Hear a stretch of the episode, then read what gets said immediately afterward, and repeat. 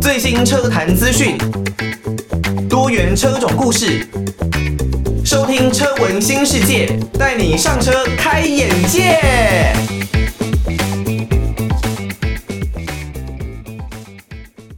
晚上一点过十分，欢迎大家收听车闻新世界，我是艾格。我记得呢，在先前的节目当中有提到过，电动车呢，目前在市面上还没有办法完全的。成为主流的其中一个蛮大的主要原因呢，当然价格是其中一个影响因素。另外呢，有一些人可能会有一些里程的焦虑，所以对于里程数呢也是蛮担忧的。加上现在整个充电站的数量跟加油站自然这个数量是还没有办法相比了，所以呢，大家对于电动车目前很多人。应该都还是有一些却步，并没有作为如果要换新车的时候的首要购车选项哦。那除此之外呢，因为整个电动车大多是利用电子系统，整个电系来做车辆的控制，所以大部分呢都还是要依赖电系以及软体系统的稳定度。例如，你看像是特斯拉，基本上在整辆车里面。你是看不到太多的一些呃按键啦，或者是说一些机械式的设备，大部分呢就是靠它中控台的这一个平板、平板电脑来做主要的控制，所以软体的整合就相当的重要。那在对岸中国大陆相当受到欢迎的，在台湾被称作福斯 Volkswagen，在对岸呢被叫做大众的这一个品牌呢，最近。再度引发了对岸的车主的不满哦，因为呢，大众集团呢最近啊才释出了小改款 ID.3 的设计草图，ID 系列是大众福斯旗下相当重要的一个电动车系啊。不过日前呢，在中国市场就传出 ID 系列的车款车用系统有很多的一个故障案例，多到。这一些的车主呢，写信给上汽大众，表达他们的不满。他们认为啊，因为车辆的故障实在是太频繁了，娱乐系统啦、Apple CarPlay 啦、导航系统啦，经常呢是没有办法使用的。严重的时候，甚至这一个液晶荧幕哦，应该说这一个平板啦是打不开的。一旦打不开，你的车辆也没有办法启动，这个是相当严重的问题哦。而对于有为数不少的车主发生这样子的状况，上汽大众已经做出了官方回应哦。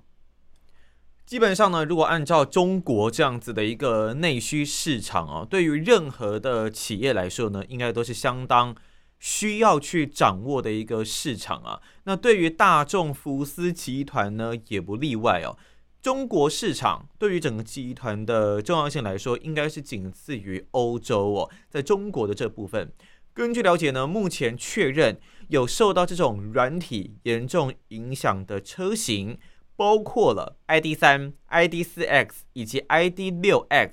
那中控的触控荧幕会突然变黑屏。让驾驶呢会没有办法掌控了，包括时速啦、续航里程啦、导航啦，或是驾驶辅助等功能啊。一旦这些东西你都看不到，甚至就像是你在驾驶一辆电脑一样，我们都知道有的时候电脑就是会死机，就是会宕机，那就真的只能重开机啊，没有办法救回来。但是对于汽车来说，你有办法在你开到一半的时候，在路上驾驶的时候，随时的。想要给它重开机吗？除非这一辆车原本就经过这样子的设定，但你的车子毕竟是在做行走的一个过程，所以一定还是会受到还蛮大的一个冲击跟影响。就我个人而言呢，我真的是不太喜欢这些电子式的仪表板啦、电子式的按键，因为第一个你按的触感其实有蛮大的一个，我觉得很负面的感觉啦。那另外一部分呢，就是如果我这些电子式的易经式的东西真的在行驶的过程中坏了，那该怎么办呢？就我们传统的这一些指针仪表机械按键，可能至少都还有一些可以解救的方法，或是一些比较土炮的方法。但是这种完全包装起来的电子式的配件跟显示的线组。就完全变成说你没有办法去做紧急状况的一个修复。那根据中国媒体的报道指出呢，上汽大众做出了官方回应啊，他们表示会尽快的来进行处理，而且呢，他们也说这件事可能跟温度、软体系统，还有他们 ID 家族旗下车款采用的 ICAS 的软体架构有关哦。那包括了 ICS One、ICS 三高性能的处理器，这一套 I C S 的软体架构主要负责包括了仪表板还有中控的驱动，另外像是比较次要的配件 USB 啊、蓝牙跟 WiFi 的一个连接。这我觉得问题可大可小。首先温度，车辆行驶的过程当中，温度会高到。让你的软体完全失灵，我觉得这是很可怕的一件事情啊！就以传统的机械式的油车来说呢，可能真的是要破百以上的温度才比较有办法，才比较有可能啦，真的会让车子有点类似发烧的一个状况发生。那目前我们还没有办法完全掌握电动车这样子所谓的高温到底是要怎么去做这一项的定义啊？那另外，如果是出在软体的架构本身。那这可能就有其所谓根本性的问题需要去做解决。如果你是一些软体的 bug 啦、臭虫啦，也许还可以紧急的做一些修正跟调整。不过，如果你是整个架构根本性的问题，那这一辆车要重新调整，或许就需要再花上更多的一个时间，或者呢是更高的一个成本，才有办法去处理这一方面的问题哦。那一直以来。软体的问题也一直都被认为是大众需要极力去面对的问题之一哦。他们旗下的这一间 Carrier 的软体公司呢，被外界认为存在很多的问题需要去解决，包括在开发的过程呢是不断的延宕哦。所以呢，目前在 Oliver Bloom 在九月一号正式上任担任新的集团总裁后。马上找来了车用软体的开发专家 Sajid Khan 加入集团管理的委员会，用这个方式来加强他们的 IT 团队哦。大家都推断，就是为了要解决目前 Carrier 软体开发的问题啊。不过，我觉得当然愿意找人来解决这一件事情，绝对是一件好事啊。否则，可能受害的车辆跟车主会越来越多。以今年前三季全球的销售量来看呢，ID 四、ID 五共卖出了十二点二六万辆，那 ID 六是二点七五万辆。中国市场对于大众福斯集团的重要性是逐年的提升，这个问题如果没有办法解决啊，绝对会影响到他们未来的一个销售量，还有更多的一个状况发生哦。来自于华晨宇的《寒鸦少年》，不知道大家还记不记得，在今年，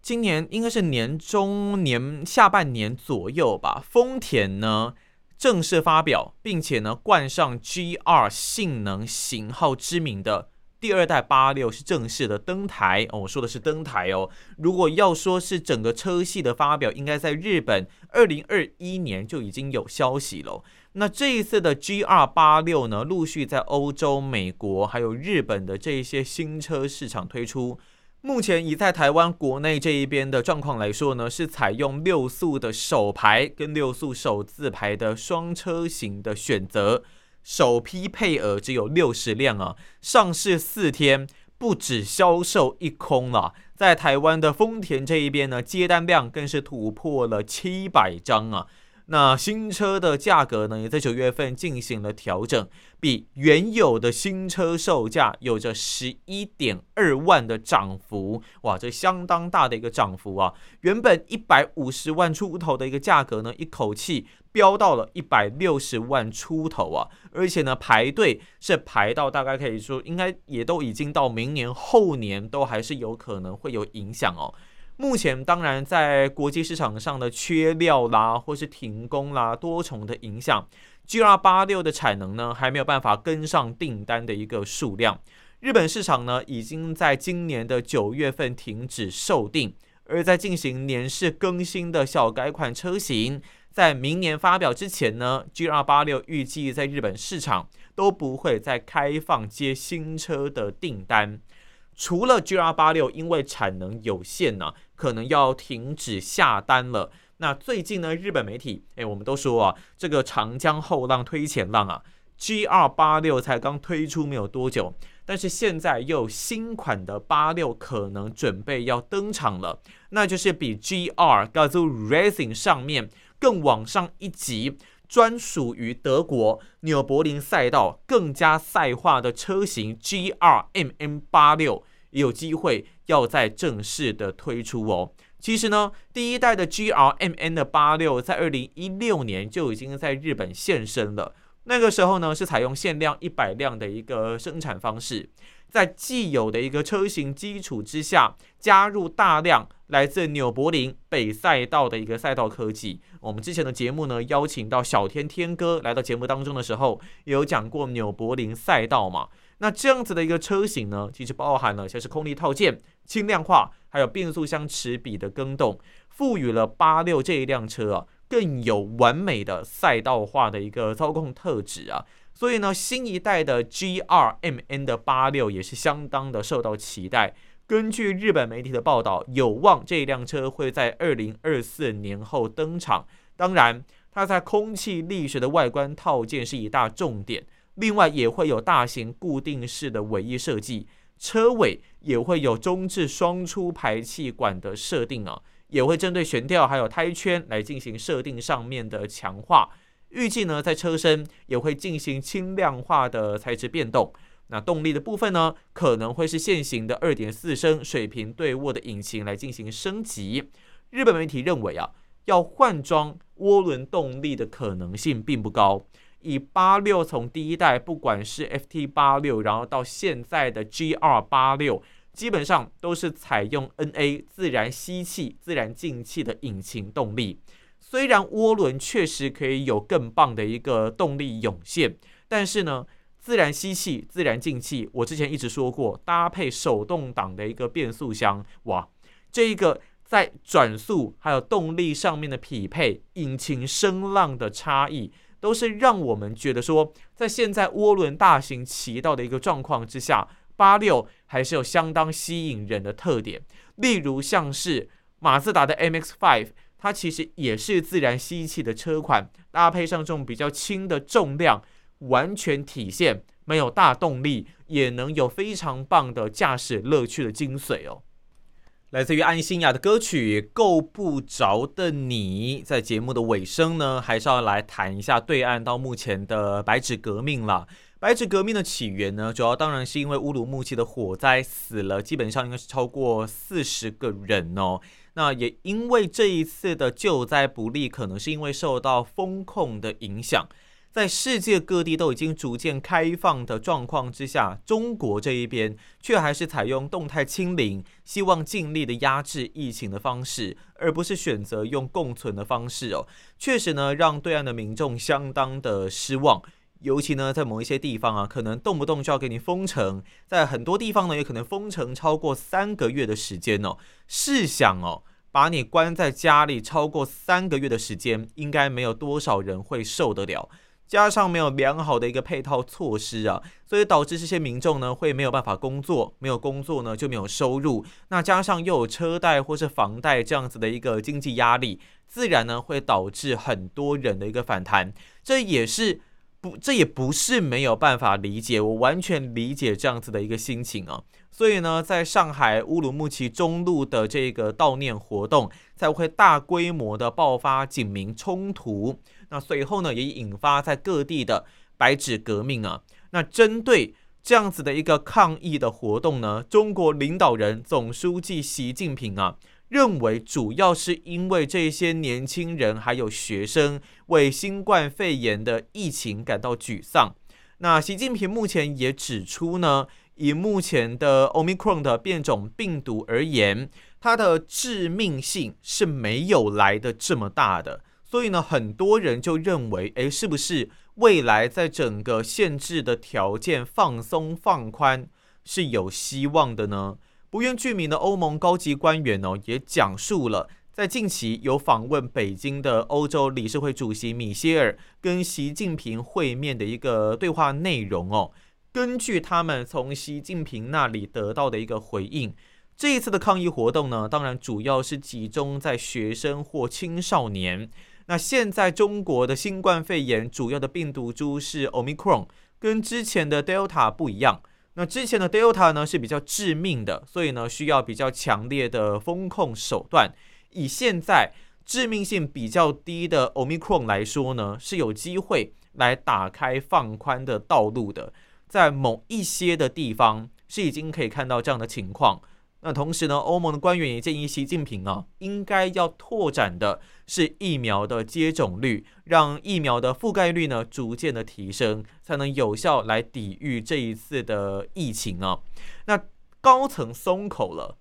地方会如何的来行动呢？最近几天哦，包括了广州啊、北京啊、深圳啊、跟成都等地，其实呢都陆陆续续的开始来放宽了整个防疫的措施啊。像广州呢是宣布进一步来优化防控的措施，要求科学精准划定高风险的区域，那风控管理要快封快解，应解尽解，也就是说该解封就应该要来解封了。而北京这一边呢，则是公布公交、地铁不得拒绝没有四十八小时核酸阴性证明的乘客乘车。北京市的各级各类卫生医疗的机构呢，查验健康码的时候，不可以拒绝没有四十八小时核酸阴性结果的患者进入。而从十一月三十日开始呢，就已经宣布。长期居家的老人、居家办公和学习人员、婴幼儿等没有社会面活动的人员，如果没有外出需求啊，也可以不用参加社区的核酸筛查。而在成都这一边呢，则表示市民出示健康码绿码、测体温、扫场所码就可以进入公共场所以及乘坐公共的交通工具，不用再查验核酸的检测证明。而成都市民呢，出入小区或院落不用再出示核酸阴性的证明，只需要出示自己的健康码。不过呢，虽然有地方是陆续的放松啊，但也有地方想要维持紧缩啦。例如像是辽宁的锦州市，他们认为呢，在短期内就可以实现动态清零了，不应该放弃这一些努力哦。能清零而不清零实在是太可惜了，但当然这一定会引发很大量的一个批评啊，所以才过了一天啊，锦州又宣布啊，那全市的主城区呢恢复生产活动的一个秩序，当然是摒除在一些局部的高风险区域之外哦。那中国的媒体报道就说呢，以目前所先后发布的各项新的政策。那根据这几个城市的人口来算，会超过一亿人口的出行，因为新的政策而变得更加的便利。确实啊，以现在会陆续开始爆发大规模的革命结果来看呢，放宽是势在必行哦。如果真的把民众继续的封锁下去，那可能会引发严重的后果。但是这所谓的争自由、争人权。真的要因为中央政府的风控解封或是放宽而要有所停歇吗？毕竟以对岸的中国现在的一个状况来看，确实还是以专制体制当道。万一以后又遇到类似的状况，应该主要还是高层中央说了算。真的要就这样放弃争取自由的权利吗？来自于 Jason Mar S 的《I Won't Give Up》的这一首歌啊。在这一集的节目呢，我们跟大家分享了关于像是大众汽车在台湾叫做福斯汽车啦，他们的车辆软体的问题。另外呢，还有在一发表之后接单量马上爆满的 GR86，它的更大一级的老大哥 GRMM86 也有望在二零二四年后来推出，但我觉得在台湾能见度应该是更低哦。要引进的难度可能会更大。现在呢，首要问题还是要先解决 GR 八六整个单没有办法消化的一个问题哦。最后也还是提到了，在对于对岸中国目前看起来呢，防疫的政策确实稍微的有一些放宽放松的一个迹象出现。但是呢，个人认为白纸革命所追求的不是只有风控政策的放宽，而是对于自由信念的争取。这件事情，人生而为人的基本权利，